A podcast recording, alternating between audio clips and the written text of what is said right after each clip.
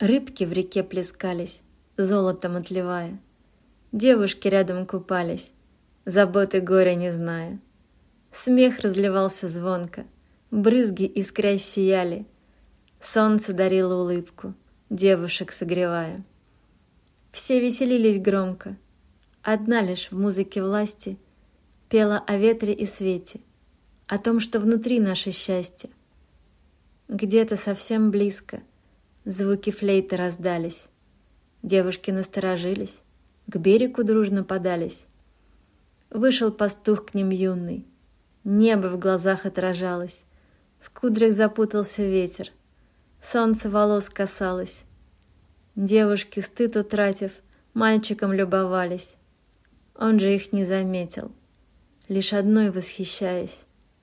Той, что пела в сторонке, ресницами спрятав взгляд, и, закутавшись робко, отступала назад. Пастух подошел к той деве и посмотрел в глаза.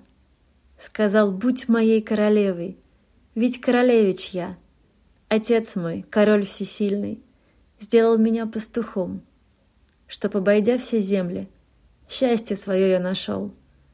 Год я брожу по свету, больше нет сил ходить. Счастье во мне сокрыто, но ты будешь свет дарить. Песня твоя как воздух, в ней сила жизни и свет. Будем страною править, дай мне скорее ответ. Дева ресницы подняла — поймала взгляд синих глаз и с головой утонула в них в тот же самый час. Слова затерялись в неге, сердца их слились в одно. Ушла с ним певшая песни. Все это было давно.